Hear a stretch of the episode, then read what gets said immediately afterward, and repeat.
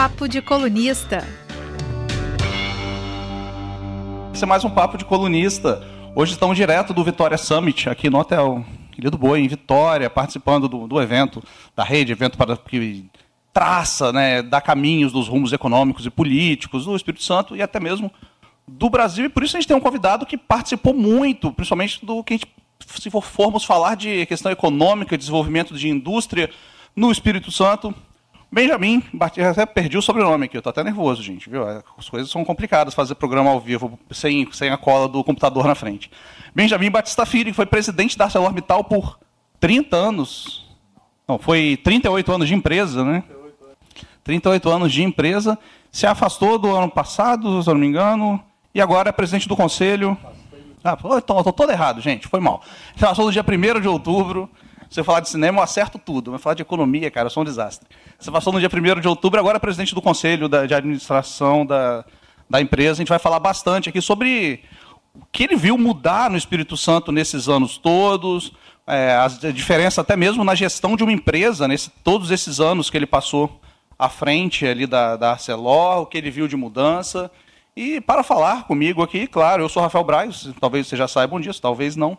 Está o colunista Leonel Ximenes, Boa tarde, Rafael. Boa tarde ao Benjamin. Muito obrigado por ter aceitado esse convite.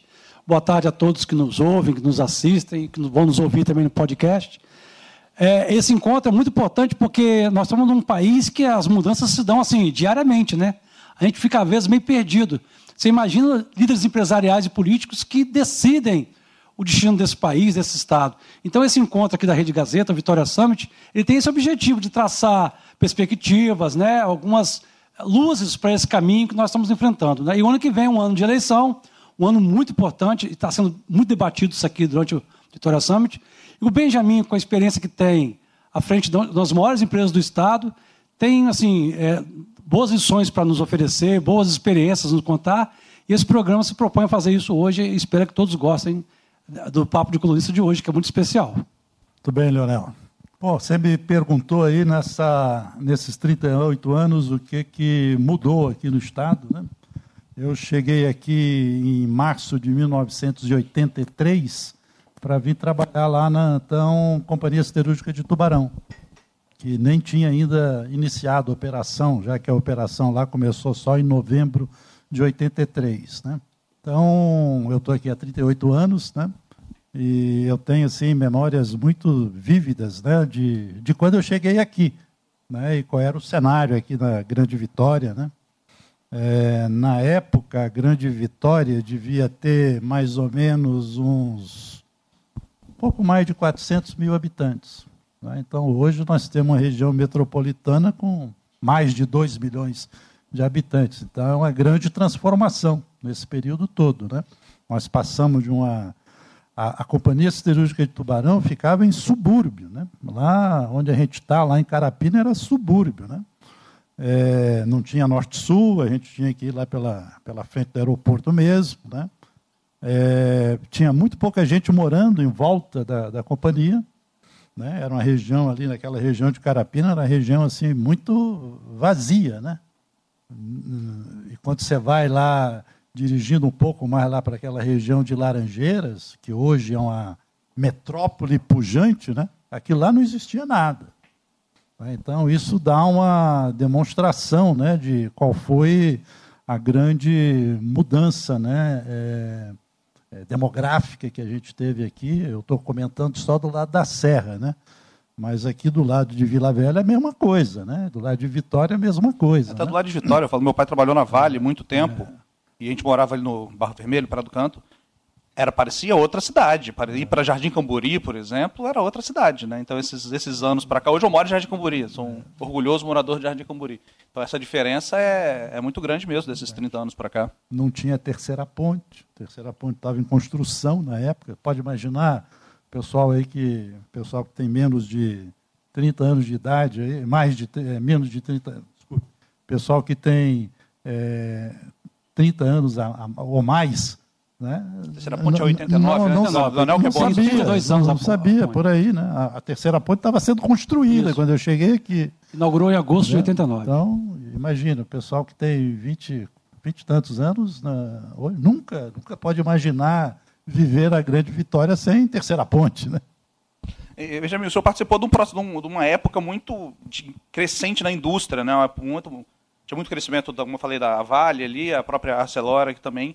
E agora as coisas parecem mudar um pouquinho. O PIB não teve um desempenho tão bom no, em 2019. Quais os, os principais desafios da economia é, capixaba para crescer nesse ambiente que está meio incerto, que está em transformação nesse momento, nos próximos anos? É, na verdade, o ano, o ano, esse ano, as previsões de crescimento da economia capixaba são bastante positivas. Né? O Brasil está prevendo né, um crescimento um pouquinho da ordem de 6% no PIB, né, enquanto que a economia capixaba foi mostrada hoje aqui no Summit, que eu me lembro do número. Né? O número está em perto de 8. Né? Então, eu diria assim, a, a nossa, o nosso Estado está crescendo uh, nesse ano pós-pandemia melhor do que a média brasileira. Eu acho que isso é uma coisa muito significativa. Né? O Estado está com as contas regulares, né? a gente não tem problema fiscal aqui, né? a administração pública nesses últimos é, mandatos tem feito o trabalho de casa, então acho que o Estado está colhendo os louros desse, desse projeto, né? e tem um potencial de crescimento muito grande. Né? Agora, vai depender de como vai ser a evolução da economia no ano que vem. Né? Tem uma série de interrogações, tem uma série de dúvidas. Né? Esse foi um tema que foi amplamente debatido hoje de manhã aqui no. Eu acho que vai continuar, né? Amanhã deve ter também mais. É um tema que a gente está falando bastante como, como rede também, como rumos de políticos econômicos futuros dos próximos anos. O, Benjamin, a pandemia, né, ela chegou freando investimentos, fazendo pessoas e empresas se reinventarem, né, para poder sobreviver e sobreviver os negócios, inclusive das empresas, nesse período tão difícil. Né? A forma de gestão, a forma de trabalhar e lucrar. Na sua opinião, como experiente executivo que você é, qual você acha que o, o, o legado que esse período tão difícil vai deixar na vida das empresas, principalmente no setor industrial, que é o setor que você está mais afeito? Qual, você acha que alguma coisa é, que nós estamos vivendo neste período, essa mudança, veio para ficar, é, é, vai ser uma, acabar sendo uma conquista diante de tanta dificuldade como nós estamos vivendo? É, eu, eu, diria o seguinte, que crises são coisas uh, naturais né, da evolução da história. Né? É, nós já passamos muitas crises na nossa história, né? É, ao longo do tempo da, as que eu me lembro assim da minha época, né, aqui aqui em Vitória, eu me lembro, por exemplo, da crise do petróleo, né, em 79. Não sei se algum de vocês lembram. Né? Eu lembro. Vocês lembram da década perdida do Brasil, os 80, que foi exatamente decorrente daquela grande crise de petróleo, que virou o mundo de cabeça para baixo. Né?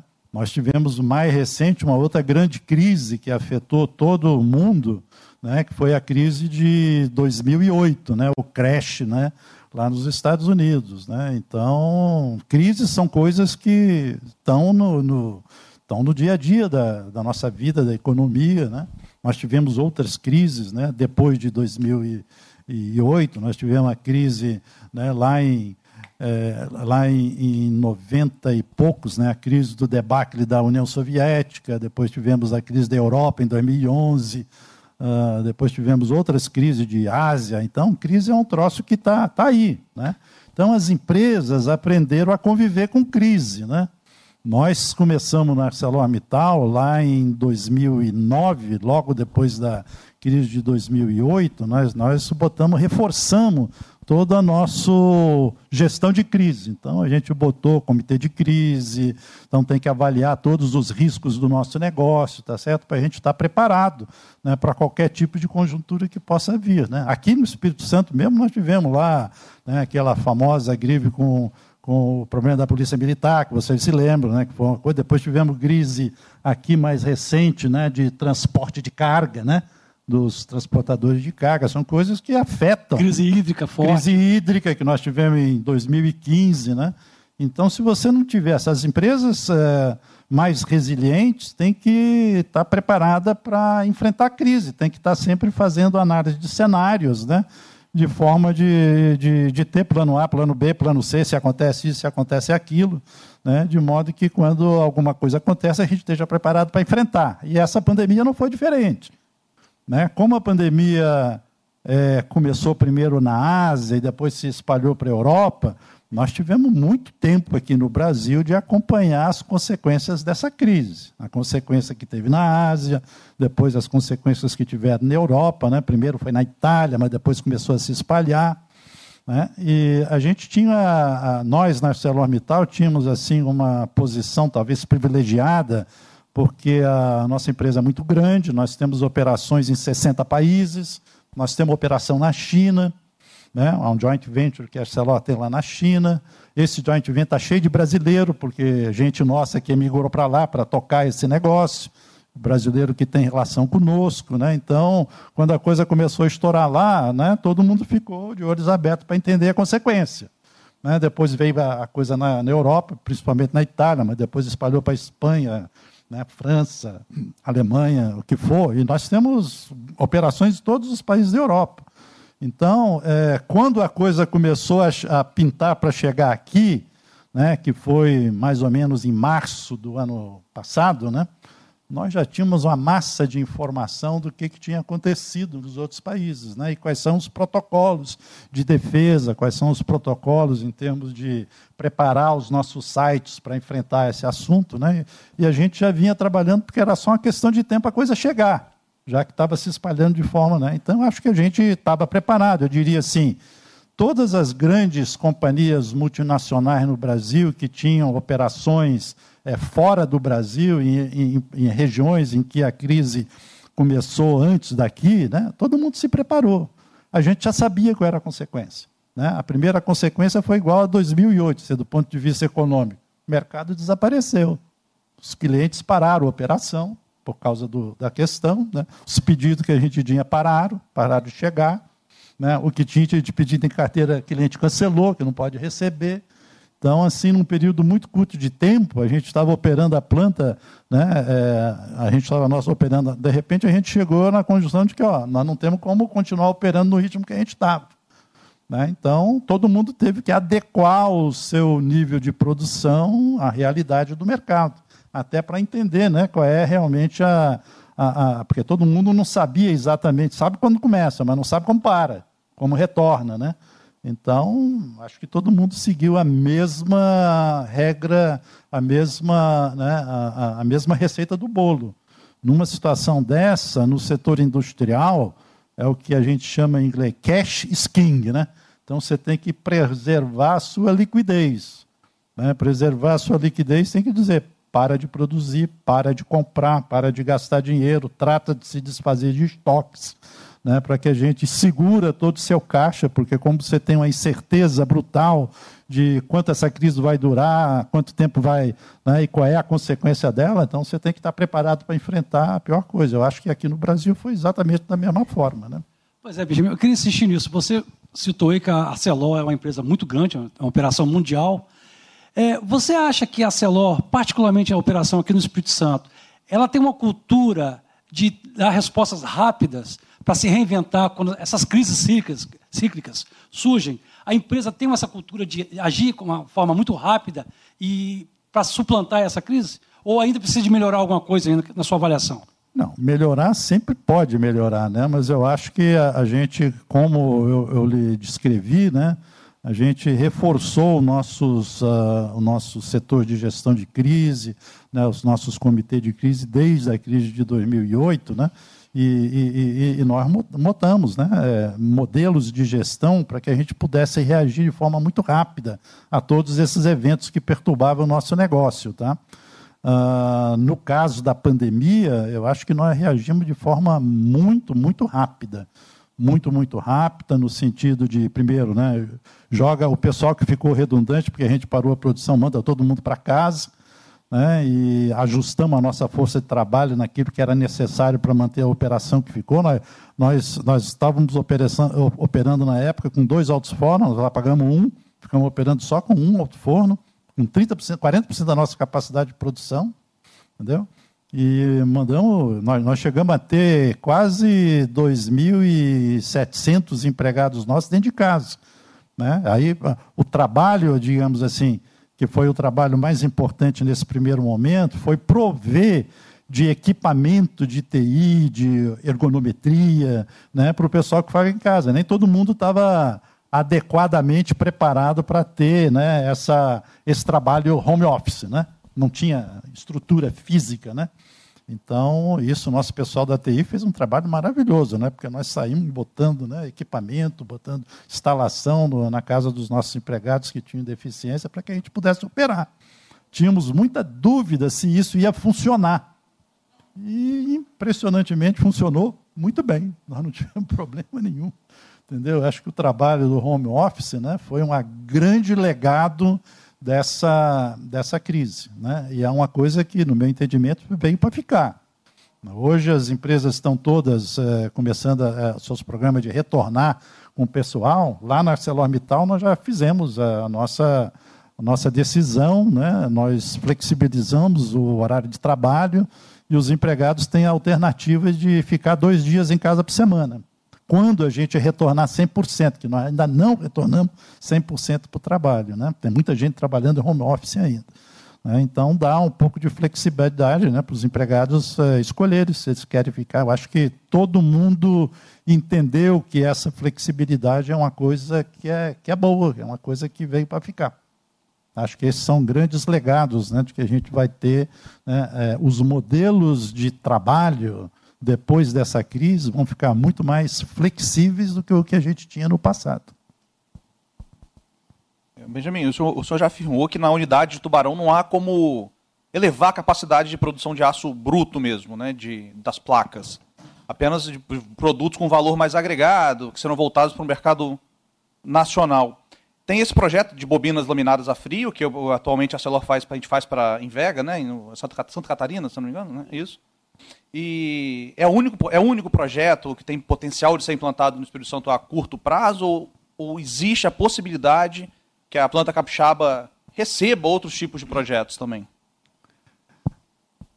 Olha, essa, essa nossa, Rafael, essa nossa planta aqui de Tubarão é a maior planta produtora de aço das Américas. Não tem nenhuma outra planta nas Américas com capacidade de produção de aço maior do que a planta de tubarão. Né? Então, é, no nosso site, né, nós já esgotamos a utilização do site para produzir aço. Né? É, é então, hoje nós temos a capacidade lá em Tubarão de produzir 7 milhões e meio de toneladas de aço. A segunda maior planta aqui no Brasil é a CSN, lá em Volta Redonda, que tem capacidade de 5 milhões. Então, já, já te dá a escala do que, que a gente é. Né? É, nós somos 50% maior do que a capacidade da CSN em Volta Redonda. Né? Então, o nosso projeto aqui de futuro é utilizar o site que a gente tem. Hoje, nós temos 13 quilômetros quadrados de área ali. Nós estamos hoje ocupando metade. Metade da área tá, é, é o que está sendo ocupado. Nós temos uma outra parte da nossa área que é reserva, que a gente não pode tocar. Então, com a área remanescente que a gente pode é, operar, o projeto nosso é aumentar a nossa nível de produção de bobinas a quente. Hoje nós temos, estamos produzindo 7 milhões e 200 de placas, das quais a gente está convertendo 4,200, 4,300 em bobina quente. Né? E aí a, diferença, que são mais ou menos os 3 milhões de toneladas, nós estamos exportando. Né? Então, o que nós estamos pensando fazer, até porque nós, nós acreditamos que o mercado de aço brasileiro vai continuar crescendo né, ao longo dos próximos anos, né, até porque porque o consumo de aço no Brasil ainda é muito pequeno. Né, à, medida que a, a, a métrica que a gente adota para fazer essa comparação é o consumo de aço per capita. Né? O Brasil tem um consumo aço per capita de mais ou menos 100 quilos por habitante. Esse ano talvez seja um pouquinho melhor, porque o mercado está bastante ativo. Né? Mas ah, essa métrica é a mesma que a gente tinha em 1980.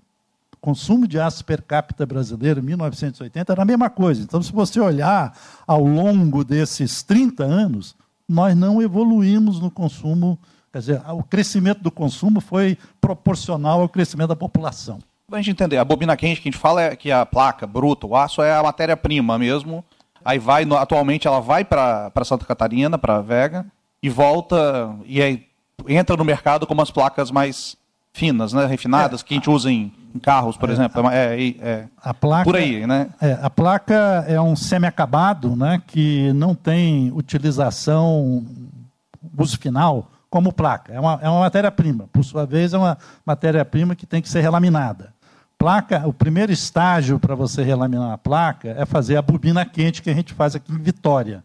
Na verdade, a gente tem uma placa assim de 200 milímetros de espessura e a gente lamina no laminador e traz essa espessura da placa até 2 milímetros, 2,5, 3, 3 e qualquer coisa, é, em função da especificação é, do cliente. Né?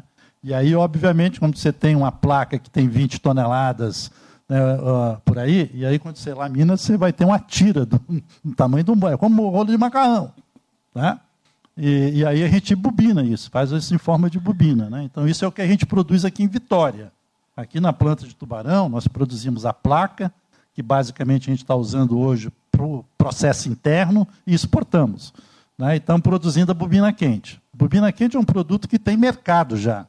Né? Tem mercado para você fazer um montão de coisas. Você faz com isso. Você faz casco de navio, você faz máquinas, equipamentos, você faz tubos de. Então, como bobina quente tem já mercado. Agora, a bobina quente pode ser transformada num outro produto que a gente chama bobina frio, que é pegar essa, na verdade, é você, de novo, num rolinho de macarrão, só que a frio, não está com calor, né? Então você consegue, por né, reduzir, né, por pressão, por força, reduz a espessura dessa bobina, vou dizer, está 2,5 de espessura, você traz isso para 0,45. E produzir isso aqui abre um outro mercado para cá também, né? para a própria Celor, para a empresa, é. para o Espírito Santo. E, e, esse laminado a frio que a gente chama, você pode revestir ele com revestimento de zinco. Né? Aí sim, esse produto laminado a frio com revestimento de zinco é o que a gente chama de chapa zincada, né, que é matéria-prima para fazer carroceria de automóvel, para fazer eletrodoméstica, para fazer um montão de coisa. Né? Então, o que nós estamos pretendendo fazer nesse próximo ciclo aí, né, é ampliar a nossa capacidade de laminada quente aqui, construindo um outro laminador, um segundo laminador, tá certo? E aí, uma vez a gente tendo com esse segundo laminador, né, nós vamos então instalar também um laminador a frio e linhas de galvanização igualzinho que a gente tem em Vega. Então vamos trazer esse produto aqui para a Vitória. Né? tem um cronograma, Benjamin, já dessas, dessas novas operações? Nós estamos ainda terminando os projetos básicos, né? porque tudo isso precisa de energia, tudo isso precisa de água, tudo isso precisa né, de você ter análise de solo. Então, nós estamos trabalhando com parte dessas partes de utilidades que necessitam desses projetos para a gente verificar o que mais do entorno dele que é necessário. Né? Primeiro, certamente, vai ser o, o segundo laminador de tiras a quente. Em sequência, né, a gente vai ter que botar um laminador a frio e linha de galvanização. Lá em Vega, por exemplo, Santa Catarina, né, nós começamos com um laminador, começamos com uma linha de galvanização. Depois a gente ampliou o laminador e, e botamos uma segunda linha de galvanização.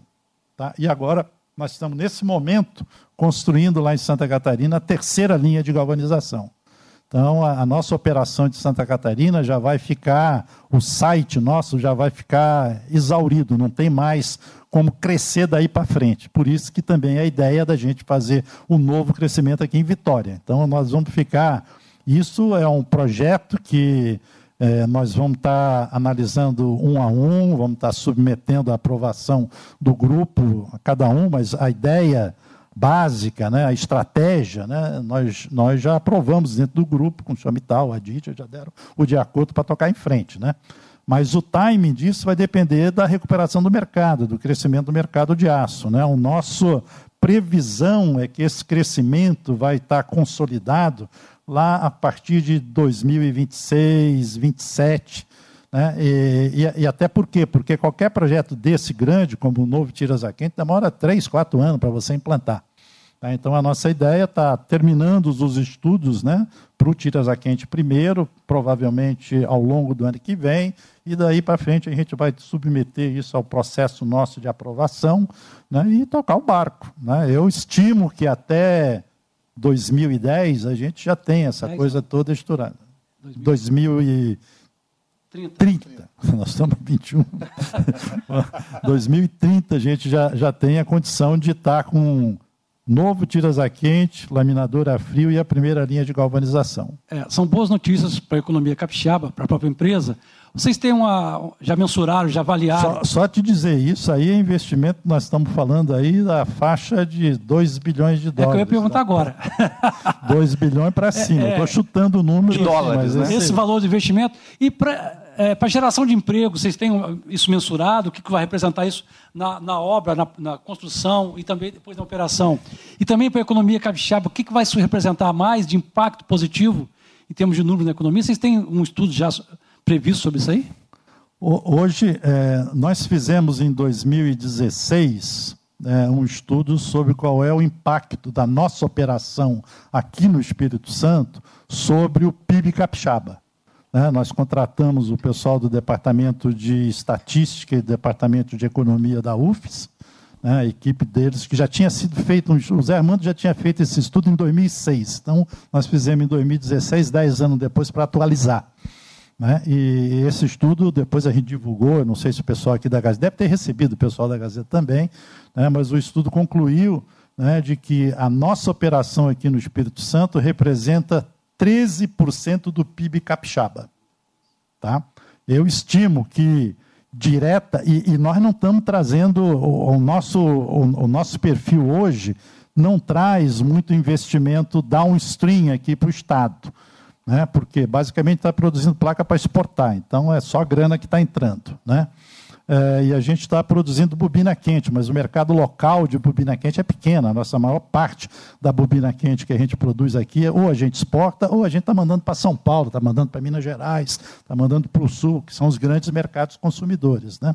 Mas à medida que a gente coloca laminada frio e chapa galvanizada, você vai ter um incentivo de atrair as indústrias que usam esse tipo de material aqui. Indústria automotiva, pessoal de autopeça, a turma de é, linha branca, pessoal da área de tubos, pessoal da área de botijão, pessoal tem uma infinidade, pessoal da área de móveis metálicos, né, tem uma infinidade de consumidores de laminada a frio e galvanizado que hoje não estão aqui no Espírito Santo. Então, acho que isso vai estar um atrativo né, de poder trazer, porque, né, juntando isso né, com a com a questão da, da nossa região norte, que está no âmbito da Sudene, né, isso tem um potencial muito substancial de atrair novos investimentos para cá, para gerar emprego, emprego são investimentos né, de qualidade, empregos de qualidade, empregos de níveis de tecnologia necessários. Né, então, é uma grande transformação. É o que a gente vê lá, por exemplo, na região de São Francisco do Sul.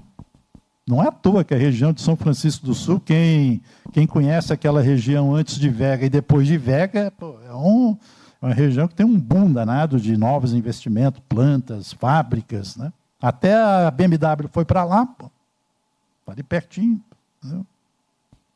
É, Benjamin, a, o, do ano passado para cá teve uma alta muito grande no preço do aço. Né? O que, que isso impactou? Mercado externo e interno para a Arcelor? Vocês trabalham com uma previsão de para os próximos anos de estabilidade, de queda, de é, o, o, que aconteceu com a, a, as questões de precificação, no meu entendimento, não é uma questão que é exclusiva do Brasil, aconteceu no mundo todo. Né? Porque o impacto negativo da crise no primeiro momento foi tão drástico que todas as usinas produtoras do aço tiveram que tratar de reduzir a produção. Né? É, hoje no mundo, mais ou menos 60% da produção de aço é feita com o mesmo sistema que a gente tem aqui em Tubarão. São usinas integradas alto forno. E 40% da, da, da, produção de aço no mundo é feito com o que a gente chama usina semi-integrada, né, que usam sucata como matéria-prima, que já é aço. Né? Simplesmente pega a sucata, bota dentro do forno, aquece, você, né, de novo, né, é, é, é, é, é, você transforma aquele aço líquido de novo e aí você pode dar, faz o que Novas... quiser. Você faz o que quiser com ele. Mas é, é aço que se, que se transforma depois em aço. Né? É, é, então, quando a usina integrada reduz a produção, ela tem que fazer o abafamento de alto forno. Né? Em alto forno é um equipamento, não sei se você já foi lá na, na planta aqui de Tubarão, mas é um equipamento que, né, se, você não, se você não apagar ele, a gente, a gente fala que não é apagar, você abafa ele, se não, se, se não for feito da forma adequada, você acaba perdendo o forno. Forninho desse aí custa um bilhão de dólares. O forninho, né? O forninho. É. Segura esse forninho, é igual custa um bilhão de dólares, do... então tem que cuidar bem, né? Então, quando você, é, quando você abafa um forno, você não, você não tem a rapidez de voltar ele de volta, tá? Então, você, na hora que abafou o forno, você tem que tratar de segurar ele durante um tempo. Você não pode.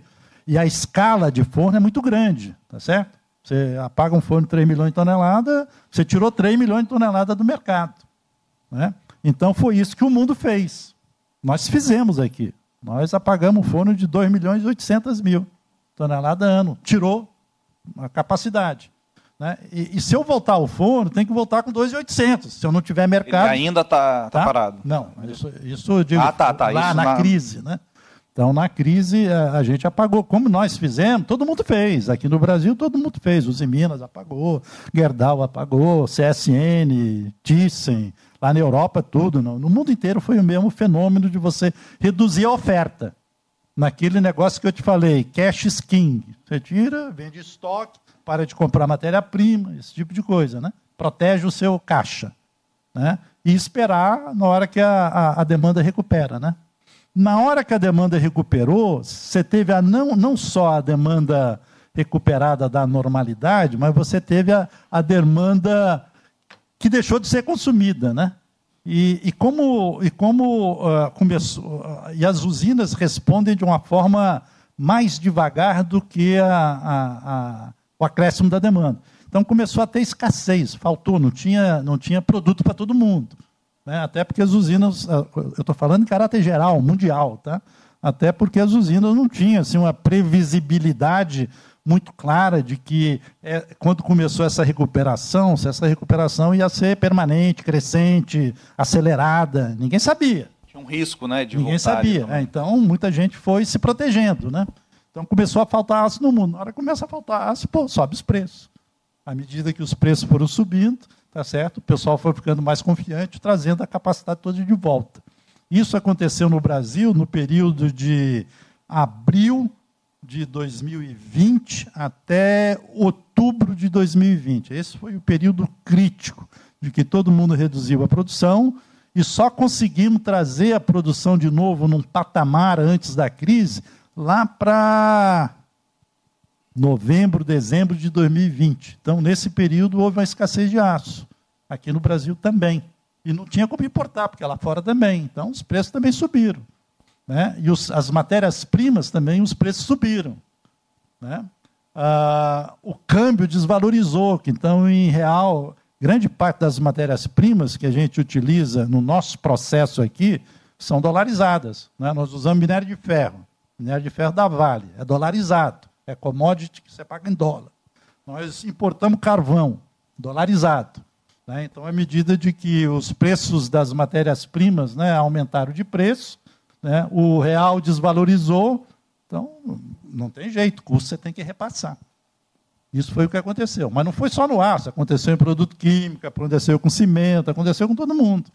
Né? Hoje, o mercado, desde o princípio do ano, estabilizou e a, a produção retornou. Né? Então, uma coisa está é normalidade. Permanecer estabilizado ali, pelo menos se não houver não tivermos nenhuma grande crise. Hoje novamente. de manhã a gente viu as previsões do PIB do ano que vem, né? A situação econômica, vai depender de muito da situação econômica, né? Se a situação econômica permitir todo mundo operar do, do jeito que está, vai ser também ainda um ano bom. Porque esse ano está sendo excepcional, né? Porque todo mundo está opera, operando a plena capacidade, com os níveis de preços altos, com câmbio desvalorizado, portanto as exportações são melhores hoje em termos de em termos de resultado. Né? Então, o ano 2021 vai ser um ano excepcional para todo o setor industrial brasileiro, não é só o aço, não. Pois é, Benjamin. Agora, nessa fase do nosso bate-papo, nós vamos entrar um pouquinho e falar sobre vida. Vida sua pessoal, vida do planeta Terra, meio ambiente, porque, afinal de contas, uma empresa com esse nível de operação também gera impacto ambiental, o que é muito natural. Né? E eu queria perguntar para você o seguinte: a ArcelorMittal, aqui a planta Tubarão, sempre foi apontada por ecologistas especialistas como um dos grandes emissores de poluição na Grande Vitória. Agora, a empresa já anunciou isso, né? Está investindo em dessalinização, reuso da água, que são elementos, né, que são projetos que têm marca da sustentabilidade. Eu queria perguntar o seguinte: a pressão que a sociedade capixaba que tem feito nos últimos anos em relação tanto a Vale como, no seu caso, a Arcelor, isso foi determinante para a empresa hoje se voltar por esse projeto de descarbonização, de reuso da água, dessalinização, ou seja, projetos ambientalmente saudáveis. Essa pressão foi, foi levada em conta nessa nova postura da empresa? É, eu costumo comentar com o nosso pessoal lá nesses últimos 20 anos, né, que se, a, se nós aportamos 13% do PIB do Estado, pelos números que a gente tem, a Vale é um número bastante semelhante. São 13 mais 13, são 26. Quando a Samarco parou a operação, a Findes fez, o Findes fez uma análise de qual foi o impacto da parada da Samarco no PIB capixaba. Se eu não me engano, foram 6%, 5, 6%. Estou falando 26 mais 6, estou falando então 32. E o impacto da, da Suzano aqui é em torno de 8. Então nós estamos falando que 40% do PIB capixaba vem dos grandes empreendimentos daqui. Então, isso é preciso que todo mundo saiba. Acho que isso é uma coisa que é importante. Né? E, e a massa de dinheiro que esses empreendimentos trazem para o Estado, através de compras locais, através de pagamento de salários, né? através das suas vendas dos seus produtos, através. Como é que, qual foi o impacto que vocês tiveram, vocês viram lá, lá, em, lá na Samar, como é o nome da cidade? Lá, Anchieta. O que, que aconteceu em Anchieta depois que a Samarco parou? Você sabe? Parou também. Parou, a cidade parou. Não só Anchieta, né? Até cidades adjacências ali, Guarapá, até Guarapari sentiu muito efeito. Isso dá, dá qual é o impacto que essa operação tem na economia de todo mundo que vive lá. Entendeu?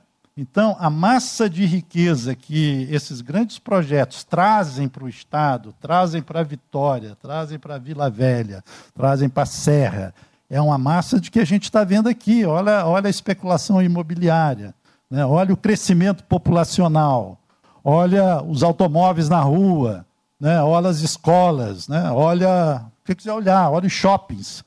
Então, isso tudo aí é, é riqueza que está sendo criada em cima de um projeto. Né? É, e eu costumo dizer para o nosso pessoal lá, nesses 20 anos que eu estou, esses últimos 20 anos, isso aí é o seguinte: nós estamos aumentando o nível de padrão de vida da população que vive à nossa volta. Né? Não é só o nível de padrão de vida, nós estamos aumentando a educação.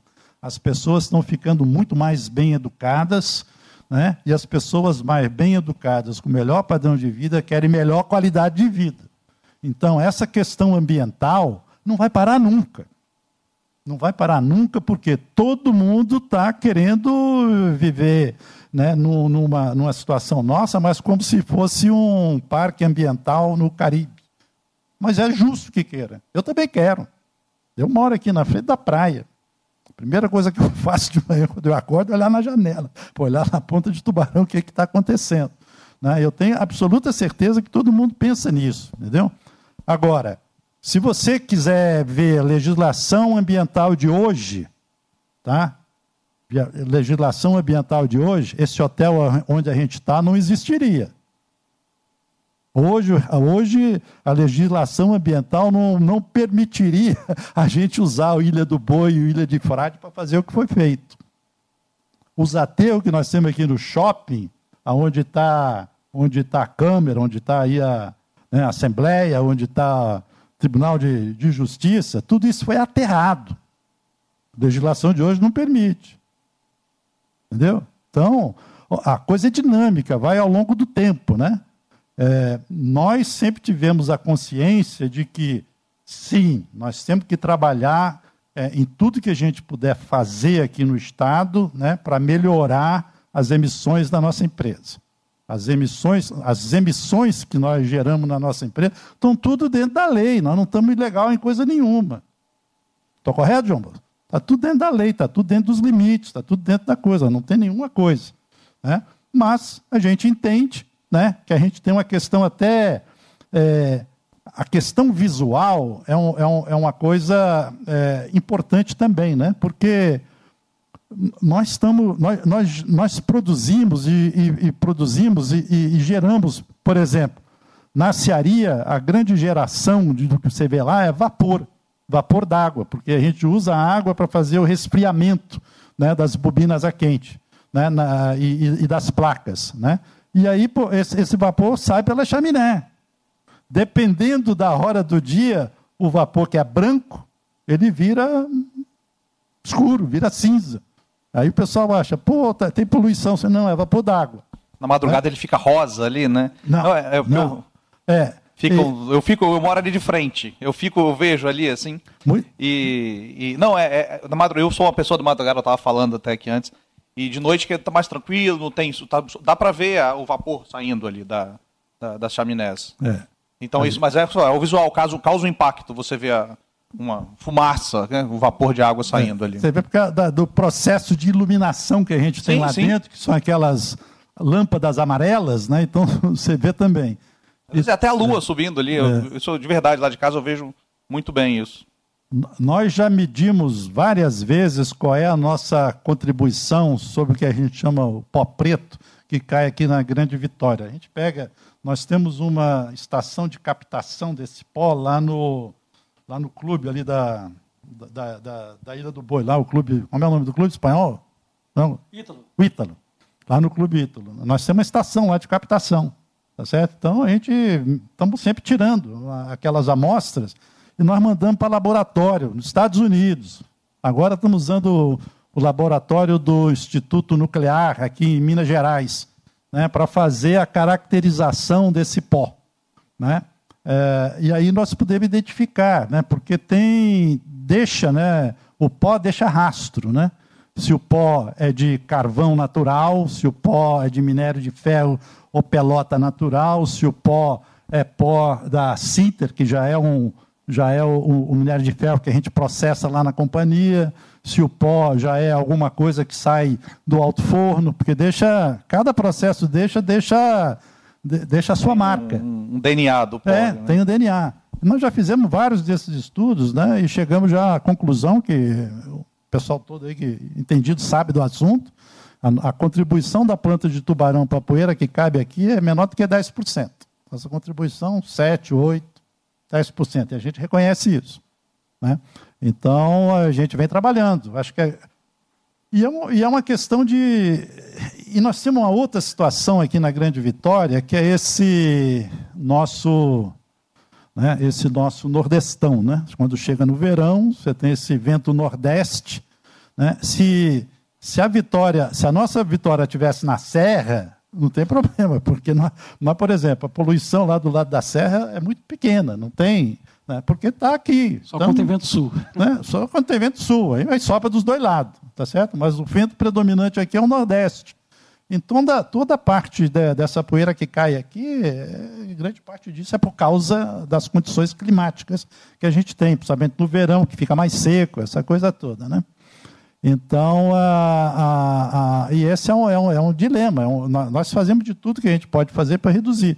Né? Finalmente, em 2018, depois de grande discussão aí ao longo desse tempo todo, nós firmamos um acordo com o governo do Estado, com o IEMA, com o Ministério Público Estadual, com o Ministério Público Federal, nós e a Vale, tá certo? Para a gente acabar. É, essa poeira que sai daqui é o que a gente chama poeira sedimentar, tá certo? Poeira sedimentar é aquela que vem de manuseio, não é coisa que sai da chaminé, não. Nada disso é da chaminé. Isso sai da manuseio de matéria-prima, no transporte de matéria-prima, na estocagem de matéria-prima. Tá certo que você tem que fazer movimentação, movimentação, bota no chão, aí começa a fazer pilha, entendeu? Então o vento, cada coisa que você bota no chão, né, é, ela, ela, ela, ela degrada, aí sobe um pouquinho, o vento carrega, né? Para atacar esse problema, desde o princípio nós colocamos cinturão verde. Né? Nós temos, quem você já, já, já veio de avião? Já desceu lá em cima de Tubarão? Aquilo lá é um bosque. Nós plantamos 3 milhões de plantas desde 1983. Nós estamos plantando árvores lá. Né? E, e, as árvores têm, têm vários objetivos. Tem um objetivo estético, que é muito bonito você morar num negócio desse. Tá certo? Tem um objetivo de temperatura, porque ela reduz a temperatura. E tem um objetivo de conter tudo qualquer particulado que o vento possa carregar. Né? A, gente entende que o nosso cinturão verde é muito eficiente em relação ao que a gente fez. É uma tecnologia natural. Né? Uh, mas isso não foi suficiente para a gente poder convencer né, a toda a sociedade. E aí nós começamos a ter esse diálogo com o Ministério Público, né, e com o governo do Estado, com o IEMA, né, com o Ministério Público Federal, Estadual, e firmamos o acordo que a gente fez em 2018, né? Esse acordo foi produto de uma grande auditoria né, que o governo do Estado contratou com a Sabesp de São Paulo, né, que é, é considerada talvez a maior, a melhor agência ambiental do Brasil. Né, e o pessoal da Sabesp veio aqui na Vale, fizeram, fizeram aí uma auditoria completa em todos os nossos processos e recomendou um, milhões de coisas que a gente deveria fazer no sentido de reduzir e eliminar a suspensão dessa, dessa poeira sedimentável. Né? É o que nós estamos fazendo. Esse programa que a gente acertou com o governo de Estado é um programa que vai custar para a empresa 290 milhões de dólares. Tá? Nós já gastamos um montão disso aí, já fizemos. E é um programa para até 2023. Né? Então, nós estamos em dia, tem reuniões mensais com as equipes, né? e, nós estamos em dia em, em, em relação a tudo que foi comprometido. Né? É, acho que a gente vai entregar isso, está tá dentro do cronograma, não, tem vários investimentos que estão em andamento.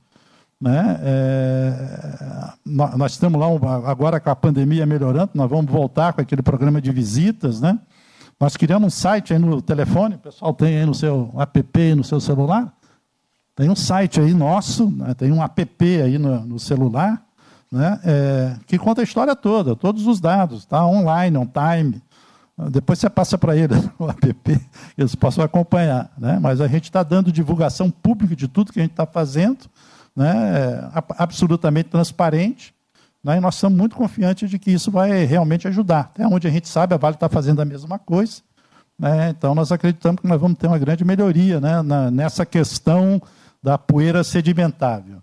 Mas a coisa não vai parar aí. Né? Nós temos agora uma nova grande né, é, é, missão, né, que é o problema da, do CO2, né, do, do, da emissão de CO2, né, do, dos gases de efeito estufa, né, esse aquecimento global né, e que a nossa companhia já tomou meta, já se comprometeu publicamente, né, de que até é, 2030 é, a companhia vai reduzir as emissões de carbono em 30%, a ArcelorMittal global, né, e até 2050 nós vamos ser carbonos neutros. Tá? E essa discussão foi depois repassada para todas as unidades de negócio do grupo. Né? Nós estamos trabalhando disso aí desde o princípio de 2020. E aqui no Brasil, o, o que nós nos comprometemos para esse esforço coletivo da companhia é reduzir as emissões de carbono no Brasil em 10% até 2030 e, e ficar carbono neutro até 2050. Por que essa diferença? A diferença é porque é, é, nós, estamos, é, nós estamos investindo em tecnologias disruptivas né, para a área de siderurgia, né, e, e, essas uh, tecnologias estão basicamente sendo implantadas na Europa, nesse momento, e no, na América do Norte, em particular no Canadá. Né. Nós já tivemos uh, apoio dos governos da Europa e do governo canadense da ordem de 3 bilhões de dólares para ajudar nesse processo de, dessas novas tecnologias. Né? Aqui no Brasil, a nossa primeira análise de que nós vamos reduzir 10% com aumento de sucata na nossa operação aqui em Tubarão, porque sucata já é aço, Então você reduz um pouco a produção de aço ligada a carvão e minério e usa sucata no convertedor. Então você essa parte da produção de sucata ela é limpa, ela não a geração de CO2 é mínima em relação ao resto, né? Estamos também é, introduzindo né, é, é, introdução de, de, gás natural nos nossos altos fornos para a gente reduzir o consumo de carvão no alto forno. Então tem que botar gás natural. Nós já temos um forno que tem condição de botar gás natural e estamos adaptando os outros dois para fazer isso também. Então a, a introdução de gás natural vai permitir que a gente faça uma maior redução também. E estamos também trabalhando em termos de eficiência energética. Tá? Então, é como é que você pode melhorar o uso do calor e dos gases gerados no nosso processo para gerar mais energia. Então, é esse conjunto de coisas né, é, nos dá a confiança de que a gente pode chegar a 10%. E entre 2030 e 2050, a expectativa que a gente tem é de que essas tecnologias que estão sendo implantadas, novas, na Europa e no Canadá, vão estar já maduras.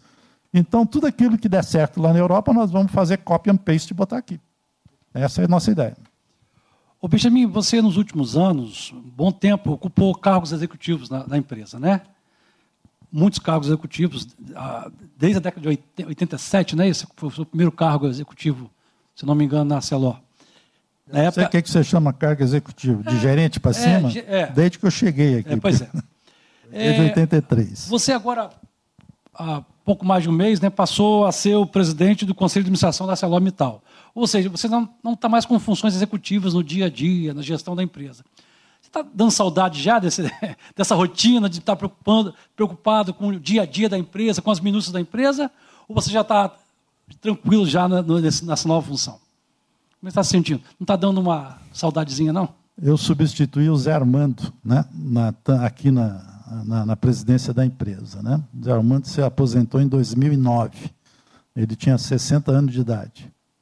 Os outros diretores da companhia que já se aposentaram, tinham todo mundo mais ou menos na mesma faixa de idade, 60, 61. Eu estou com 68, eu já estou atrasado, eu já devia ter me aposentado mais cedo. Né? É, eu não, não me aposentei mais cedo por uma série de circunstâncias.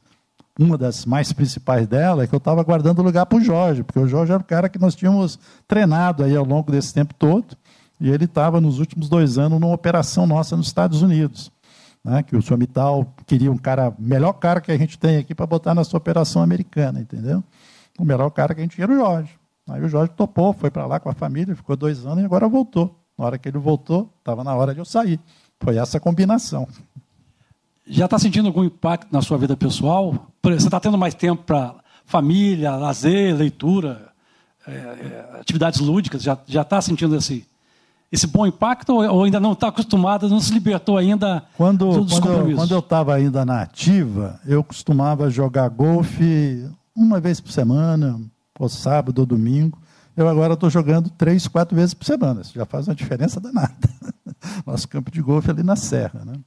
Então, isso. Ah, quem, quem não conhece golfe vai conhecer, porque se você gostar, você nunca mais para. Você é mordido pela mosca azul, não para nunca mais. Né? É, mas também, eu estou construindo uma casa lá em Guarapari, toda em estrutura metálica né, usando toda a tecnologia de estrutura metálica que o grupo tem. Os aços da, da Arcelor? Eu, eu, não exigi que fosse aço da Arcelor, porque aí é, é, é, é, coisa, né? Não, disse, olha, eu só não quero usar viga laminada do Gerdau. Aquilo que for com chapa pode ser feito, entendeu? Então, eu, na verdade, não sei todo o aço lá, mas eu acho que grande parte do aço é da ArcelorMittal, porque grande parte das compras foram feitas aqui teve locais. Um desconto, teve, né? Não, claro que não, nem me meti. Não me meto nisso. Eu contratei uma empresa de construção para ela gerenciar a obra toda. Quem está fazendo é ela. Eu só pago o dinheiro depois, não sei. Entendeu? Mas está tá indo muito bem. Então, estou fazendo isso. Eu tenho uma casa lá na Pedra Azul, estou indo para Pedra Leitura, Azul. Leitura, alguma coisa específica? Alguma, é, alguma tenho, dica para os nossos telespectadores? Eu tenho uma biblioteca aí que eu venho acumulando ao longo dos meus 38 anos, que eu sempre digo assim: eu vou, quando me aposentar eu vou ler. Então eu tenho aí livro para ler pelos próximos 40 anos. Fica Está com pressa não, né? Não, não, eu estou lendo, estou lendo. BNTV. Algum livro assim que você. Alguma dica específica para o nosso, nosso espectador que você está lendo? Algum, algum livro que você sugere? Hoje eu estou lendo aquela história do Brasil, da, daquelas duas. Uh, é uma história nova, acho que o livro é de 97. Eu não estou. Eu não, eu não estou lembrando. Stalin. É, Stalin, exatamente. Estou lendo ele. Um livro muito interessante. Né? E, e, e, comprei a coisa de algumas semanas atrás, né? vários livros que eu li quando eu tinha 17 anos de idade e que eu queria dar uma revisada, né? Tipo Os Donos do Poder, tipo saber um pouco mais aí da rememorar essa nossa história do Brasil, né? E para poder entender o que está acontecendo hoje, pelo menos ver se traz algum tipo de luz a mais em toda essa questão ESG que a gente tem hoje no tema, né? Tem que ver o passado, né? Se a gente não souber do passado, não consegue explicar o que está acontecendo hoje.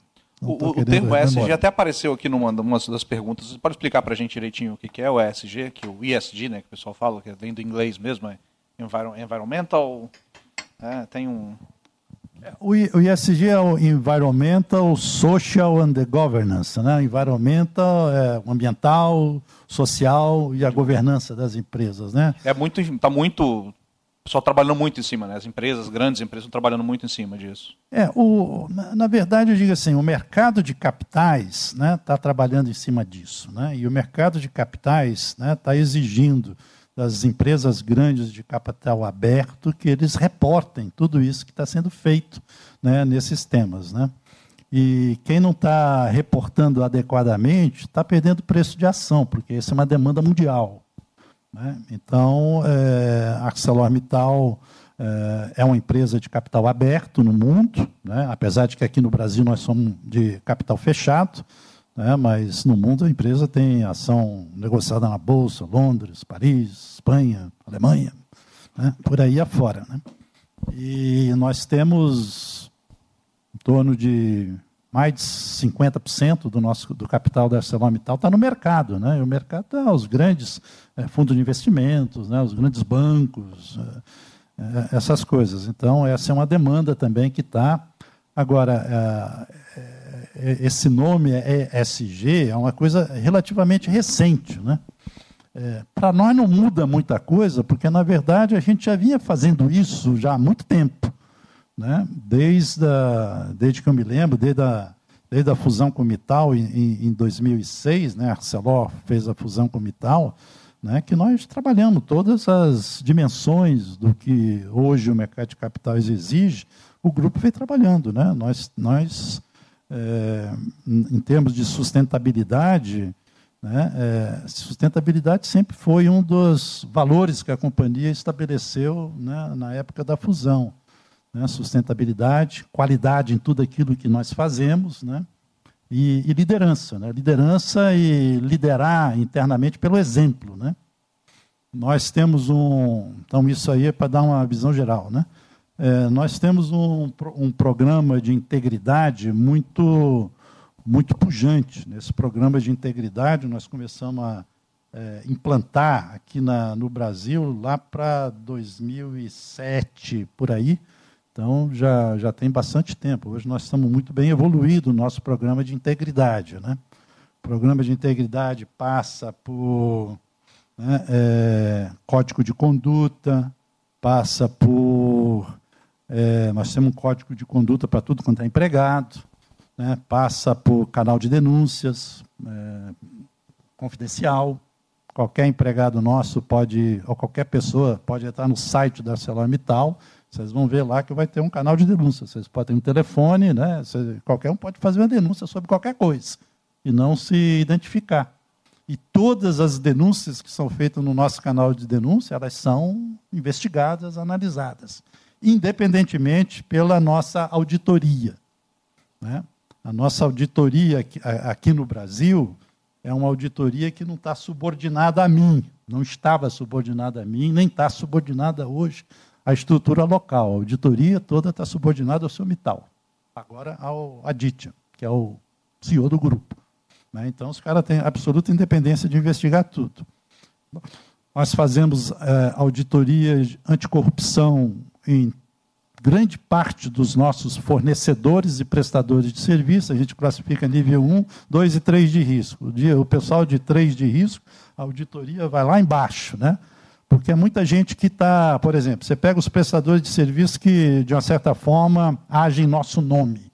Vou dar um exemplo simples, né? Vamos contratar uma frota de caminhão para levar nossos produtos para clientes, né?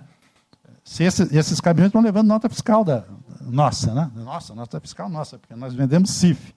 Se esse caminhão não está obedecendo às regras do jogo de peso por eixo, aí vai ser abordado pela polícia, pela polícia rodoviária, vai ter multa, autuação. Uh, e se esse cara, para tentar sair, quer pagar uma propina para o guarda, então está falando em nosso nome. Então não pode. Então nós temos que ter auditoria em todas as empresas de transporte, né, para que isso não aconteça. Né? Nós temos muitas operações, tanto de exportação quanto de importação. Então, você tem despachante aduaneiro, que é outra coisa que muita gente que tem relacionamento com o governo. Né? Então, tem que ter uma auditoria muito intensa em cima desse tipo de operação para que não deixar qualquer coisa correr. Então, todo e qualquer relacionamento, todo e qualquer fornecedor ou prestador de serviço que tem qualquer tipo de relacionamento com qualquer tipo de governo, ou com qualquer tipo de autoridade, tá certo? É sujeita às nossas auditorias. A gente faz auditoria permanente para ver se os caras estão fazendo as coisas certas para não deixar acontecer coisa errada. Né? Então, a gente tem um, um, um processo.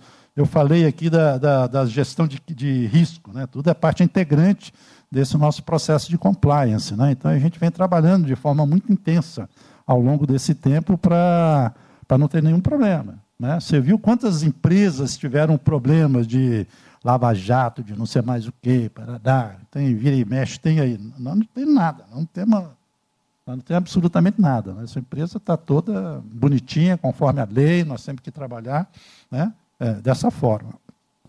E quando eu comecei da área ambiental, né, é, eu comentei é, aqui a região da Grande Vitória, né?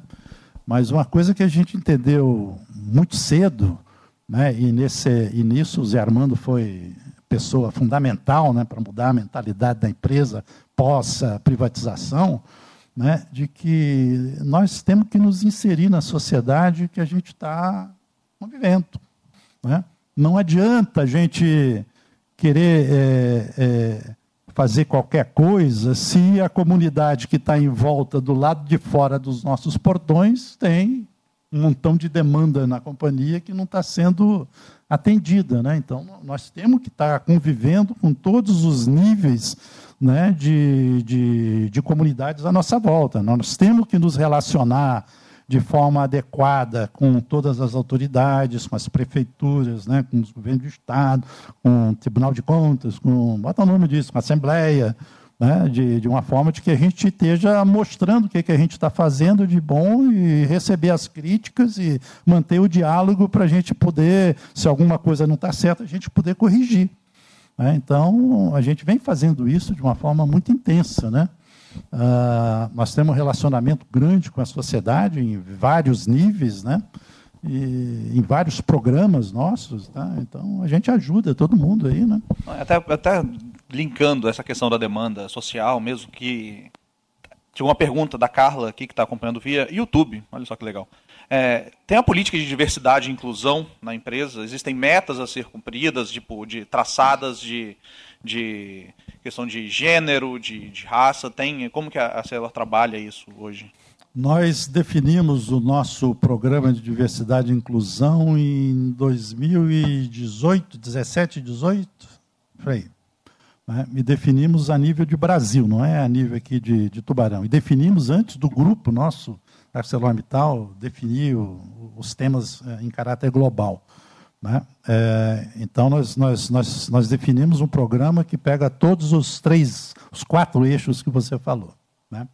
É, na época, é, vamos pegar, por exemplo, a questão racial. Né? Na época, é, nós, nós, nós, tínhamos, nós tínhamos 17 mil empregados aqui, em Tuba, aqui na, nas nossas operações brasileiras. Né? Todo empregado nosso, quando ele, ele se registra no RH, ele tem que ele declara qual é a, declara voluntariamente qual é a sua raça, né? Sou branco, sou negro, sou mulato, sou pardo, sou amarelo, sou chinês, alemão, sei lá. Então o pessoal tem que declarar. Então nós temos a estatística disso. O RH tinha estatística. Né? Então eu pedi para o RH me dizer, me dê a estatística né, da, do, do nosso público em relação a como eles se declaram. E pedi para eles fazerem. Faz a mesma coisa no IBGE. O IBGE também tem, da, da população brasileira. E compara. A, em termos raciais, a população empregada da ArcelorMittal é igualzinho à população brasileira. Então, nós não temos problema de diversidade racial no nosso grupo. Né? A questão da, da, racial é muito mais a questão de inclusão. Né? Inclusão, porque quando a gente vai notar, é óbvio que né, na, na, base nossa, né, na nossa base de, de, de pessoal, né, a gente tem uma, né, uma proporção bem maior. Quando você vai subindo na hierarquia, não tem. Então, essa é uma questão de, de inclusão. Né? Então, a gente tem vários programas né, que a gente está é, definindo para a gente melhorar esse perfil, né, principalmente para, no momento de definir né, quais são os talentos que a gente tem e a gente tentar promover esses talentos dependendo da, da posição racial para que a gente possa ter uma média mais é, organizada. Né? É, na área de LGBTI, não, não há muita coisa que a gente possa fazer, né? até porque, porque nós não temos estatística de quem é o quê, né? dos 17 mil. Mas nós fizemos um inventário né? outro dia, né? e esse inventário não tenho certeza se ele, se ele de fato reflete a realidade, mas muita gente saiu do armário, então a gente teve né, é, condição de ter uma visão melhor. Mas o que a gente tem feito, né, e tem feito já há bastante tempo, é não ter nenhum tipo de discriminação, independente, né, independente da sua orientação sexual. Né? Então, a, a, aqui na, no nosso plano de, nosso plano de saúde, de, né, aqui, na, aqui na nossa planta, nós nunca fizemos, já, já tem muito tempo, tem o quê? uns 15 anos, que nós não, nós não diferenciamos, por exemplo, se se, a, a, se alguma mulher né, declara que a esposo é outra mulher para efeitos dos benefícios de saúde, para nós não tem problema nenhum, pode declarar e né, isso acontece. Então a gente não tinha essa, essa discriminação e não temos. Né? Mas a, o que a gente identificou nesse processo é de que tem principalmente dentro da planta, tem as questões de banheiro, por exemplo. Né? Então, botamos o grupo de trabalho para estudar o que, é que a gente tem que fazer. Estamos fazendo, estamos botando mais banheiros, né? É, principalmente banheiro feminino, banheiros neutros, sei lá. Então, tá para dar mais liberdade ao pessoal. Né? Então, a gente está fazendo, está fazendo uma coisa, mas não é um. Vou dizer assim, eu, eu não, não, vou, não vou botar é, anúncio para contratar LGBTI não faz sentido. Vamos deixar o nosso público. Quem for contratado pode ser, não é, não tem nenhuma discriminação em contratar pelo fato ou não, mas nós não vamos, né, não é a nossa ideia fazer isso. Né? Então nós vamos pegar o nosso público que se declara é, é, é, e, e, eles estão debatendo entre si, porque a gente colocou vários grupos, né, para poderem debater e apresentarem propostas, né, do que a gente pode fazer para minimizar os impactos, né, e, e a gente está fazendo, né. Ah, estamos trabalhando muito né, na, na, no grupo de pessoas com deficiência física, né, para a gente, apesar de que nós, nós estamos a nível Brasil cumprindo as metas legais dos 5%, né, mas é um tema que a gente pode melhorar nisso aí. Né, a gente pode melhorar, isso pode ter assim, uma, uma visão ativa nossa de, no mercado, proporcionar oportunidades de treinamento. Isso a gente está fazendo. Né? Tem uns programas de treinamento, né? inclusive interno, de qualificação né? daquilo que é, é possível ser feito. Né? E o foco do gênero, né? que é o. Quando nós fizemos o levantamento lá, lá atrás, é, 14% da nossa população era feminina. Né? Então, é óbvio, tem uma grande distorção. Né? E nós assumimos em, João me lembra, 2019, né? 2019, nós assumimos um compromisso uh, aqui no Brasil de que até 2030 nós vamos elevar para 30% de, de mulheres. Né? E para 25% de mulheres nas chefias, na hierarquia, nas chefias. Né? É, os 25 mulheres de chefia é fácil. Porque hoje nós já temos quase 20, né? porque tem certas áreas dentro da companhia que são dominadas por mulher. RH, financeira. Né? Pô, lá não é, não, é, não é área de compras, tem muita mulher. Né? É, então, não, não é. Na TI também tem bastante mulher. Né? Então, o nosso problema de cumprir os 30% né, é, é na base da pirâmide, quer dizer, é no chão da fábrica, nos operadores. Né? E esse trabalho a gente está fazendo, nós estamos fazendo aí junto com o SESI, SENAI, fazendo com as escolas técnicas, porque precisa ter pool de gente. Né? Precisa, estamos trabalhando né, junto à, própria aqui, né, Rede Gazeta, com, na, naquele programa de formação de engenheiros, né, um programa de, de mulheres na engenharia. Né? Temos uh, vários programas né, é, para a gente poder com as universidades também, para a gente poder atrair mais mulheres né, na engenharia, nas áreas técnicas, né? É o que a gente chama STEM, né? Engineering, Science, uh, Technology e não sei mais o que. Matemáticas. É, então, é STEM, é esse programa para a gente promover é, mais mulheres nas universidades, nessas áreas técnicas, porque é o que nós precisamos lá dentro. Né? Então, nós precisamos. Agora, a, a base é, o, é, os operadores. Né? Então, a gente tem um programa com menores aprendizes, né? que a gente está já botando menores aprendizes só de mulher. Só de mulher, estamos contratando aí, né, no, né, só de mulheres, e estamos botando pessoal para treinar dentro da, da empresa, treinar na, em mecânica, em elétrica, estamos fazendo a, junto com o Senai né, também, né, para a gente ter pool, maior pool né, para que a gente possa contratar. Né? Contratar e conseguir chegar na meta lá. Eu acho que isso vai ser possível. O interesse está aumentando, tá? aumentando muito. Então, diga assim, no, no LG, na, na, na, na questão de diversidade e inclusão, nós acreditamos que a gente vai cumprir a meta nossa até 2030. Gente, ó, minha câmera, a câmera tá ali, eu não estou acostumado com essas coisas, não.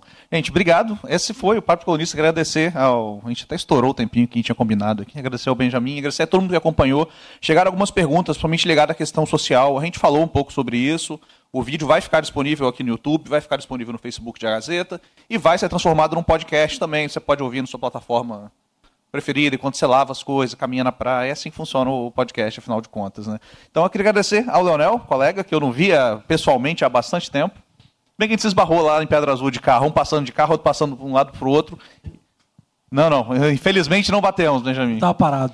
Mas foi os, os dois frustrados saindo da, da, casa de doce porque não tinha mais pão lá, aquela casa de pão muito gostosa que tem, por sinal, lá não vou dar nome aqui porque eu não estou recebendo por isso, mas tem é, os dois frustrados porque não tinha mais pão nenhum né, para comprar, os dois indo embora. Tem que ser, é, exatamente, descobri isso também. Aí dois imbecis vão domingo, 5 horas da tarde, óbvio que não vai ter nada, né? Então é isso, gente. Muito obrigado a todo mundo que acompanhou. Obrigado, Benjamin. Se quiser deixar uma palavrinha aí, o espaço é seu também. E amanhã, amanhã tem mais Vitória Summit até sexta-feira, né? Até, 20, até sexta-feira tem mais Vitória Summit que você pode acompanhar em A Gazeta e, também nos todos os portais aí do, da rede. Não, Rafael, Leonel, queria agradecer a oportunidade da gente ter esse diálogo. Gostei, foi muito bom. Muito obrigado. Obrigado, obrigado gente. Semana que vem a gente volta. Até quarta-feira que vem.